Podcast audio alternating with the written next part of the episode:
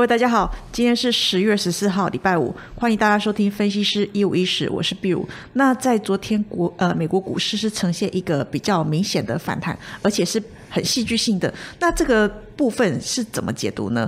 尤其是在昨天看起来美国的 CPI 数据出来了，那我们也知道说，在前一段时间，呃，只要 CPI 出来，股市都是呈现一个暴涨暴跌一个现象。那在关于这个现象，呃，背后的成因以及说您观察到的现象怎么解读呢？请问大康。各位朋友，大家好。那我想礼拜四美国股市表现非常戏剧性哈。那呃是开跌，然后突然啊最后大反弹啊。那美国九月的呃这个通膨数据公布以后呢，事实上是高于预期啊。那道琼一度是跌了将近将近五百五十点啊。那随后呢这个买盘呢，哎居然涌入哈，那反倒是最后呢飙涨大概八百二十七点。那 S M P 五百呢是涨了二点六趴哦，那是连六黑之后呢是停止呃下跌哦。那部分投资人，我想是认为美国股市已经超跌哈，那这个其实是一个技术性反弹哦，那技术性支撑发挥作用，那大盘是从黑翻红啊。那尤其是午盘以后继续拉高哈，那这个是呃二零二零年三月 COVID nineteen 爆发以后哈是最大的一个逆转。那这里面呢，美国股市的内呃这个类股表现呢，像能源、金融哈是扮演反攻主力啊。那这边我们可以看到，因为呃 OPEC 要减产哈，所以国家国际的油价呢是持续走阳。那 那美国的这个呃石油巨头啊。呃，Chevron 呢是涨了四点八哈，那那最近公布这个财报的这个摩根大通呢是涨了五点五，那我们来看一下这个呃 CPI 数据哈，那是它公布的呃九月份 CPI 年增率是八点二哦，那比呃前一天呃上个月的八点三来说还是还算蛮高的，那核心 CPI 呢还是更厉害哈，那大增了。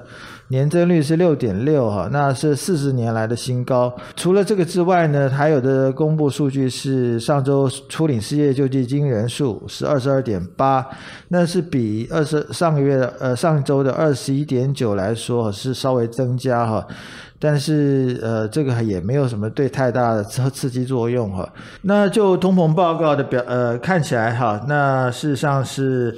呃，市场一面倒认为十一月份的 FOMC 会议还是会继续激进的升息，那么市场认为升息三码的几率率几率已经达到百分之九十六哈。那其实我们仔细看一下哈，美国九月份，我想大家我认为比较需要关心的是核心的 CPI 的月增率哦。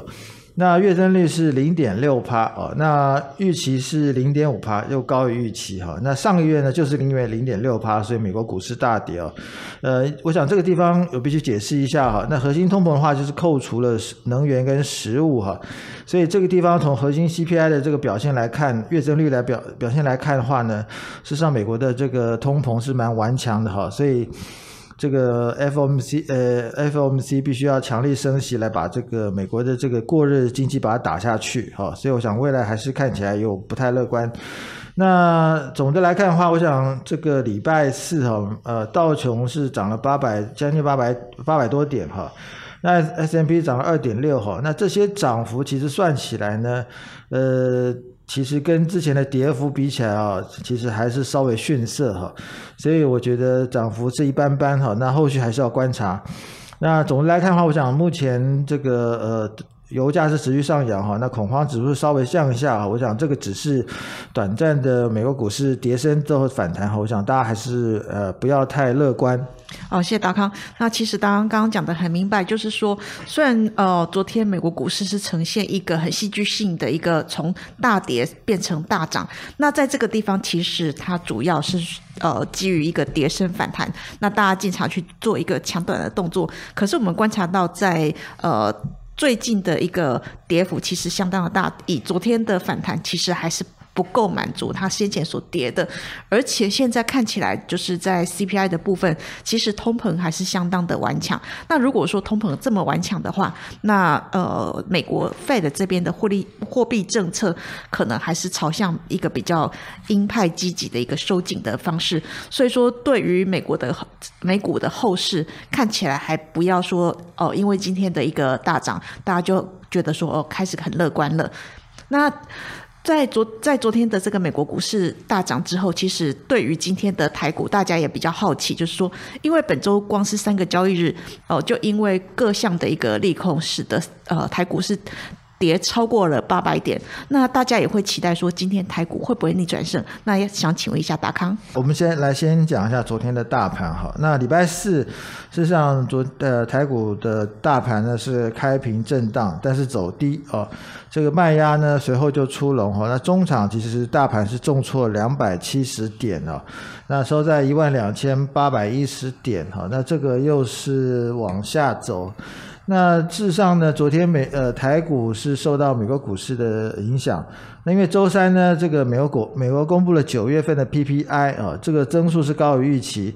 那再加上呃这个联准会九呃这个九月份的会议记录也公布哈，那显示呃 FED 的官员呢都普遍认为通膨呃要降通膨是首要任务哈。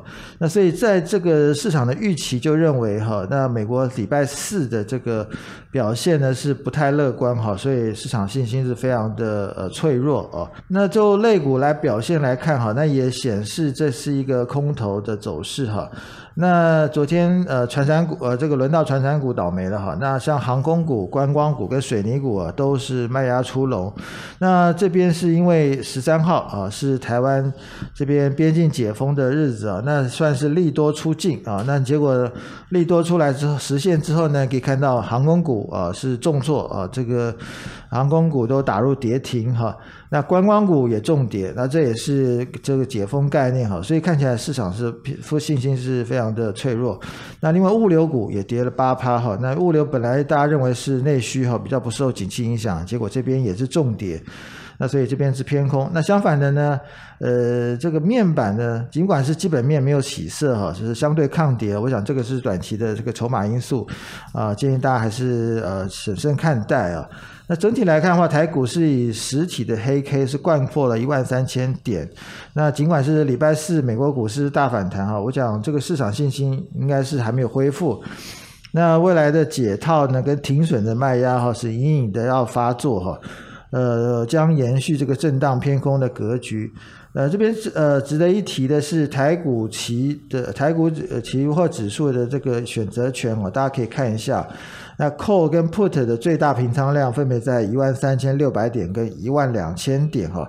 那通常这些呃 call put 的这个最大平仓量呢，对于市场的这个波动的范围呢是有指指引的作用啊。那这个可以提供给大家一个参考。其实，在呃最近。即使说美国股市呈现一个反弹，那台股可能因为破了五年线，大概万三附近这个地方第一次破了，市场是认为说比较容易会出现一个反弹。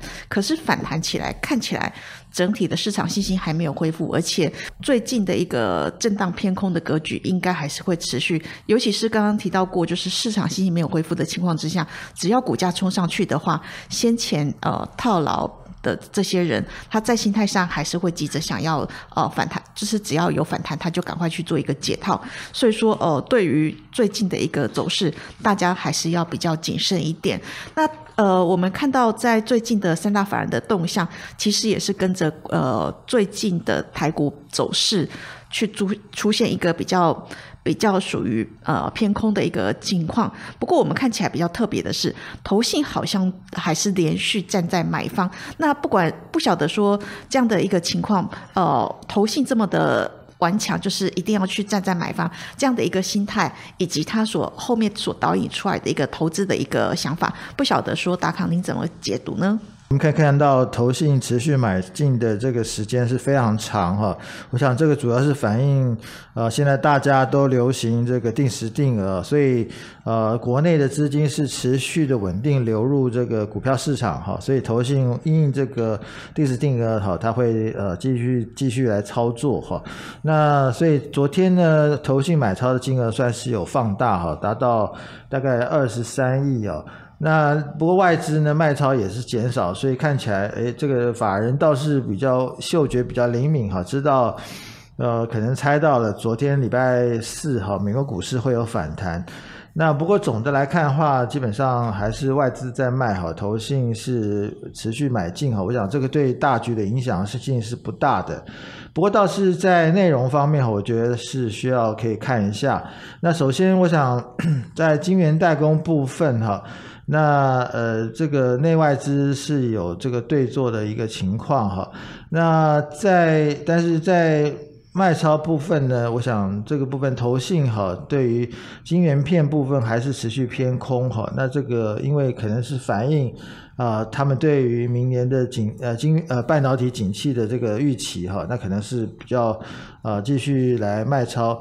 那不过在呃，昨天外资卖超的部分哈，可以看出来一大一长串的金呃金融股哈，所以我想这个地方对呃可能是反映市场呃这个外资对于金融股啊，在这个这个股市跟债市下跌的这个情况之下呢，我想金融股未来的获利数字也是不好哈，所以他们提前反应哦，我想这个地方倒是可以值得留意的。哦，谢大康。那其实，在最近的一个动作来看的话，呃，外资跟呃内资的一个操作，其实还是。还是持续不同调，而且这个现象已经维持了蛮长的一段时间。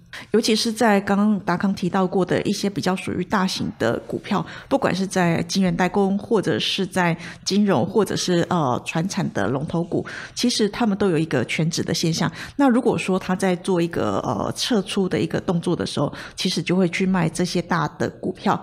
另外，在投信的部分，呃，其实他们就会看时机去做一个呃进场的动作。可是看起来最近的一个动作，呃，相对的，如果说买超的话，其实这个族群性比较没有那么大。不过在卖超的部分，最近的细制彩的部分，其实也是受到呃，在美国晶片法案的影响，其实最近是呈现一个卖超。那以上是十月十四号礼拜五分析师一五一十的内容，谢谢收听。本公司与所推介分析之个别有价证券无不当之财务利益关系。本节目资料仅供参考。投资人应独立判断、审慎评估并自负投资风险。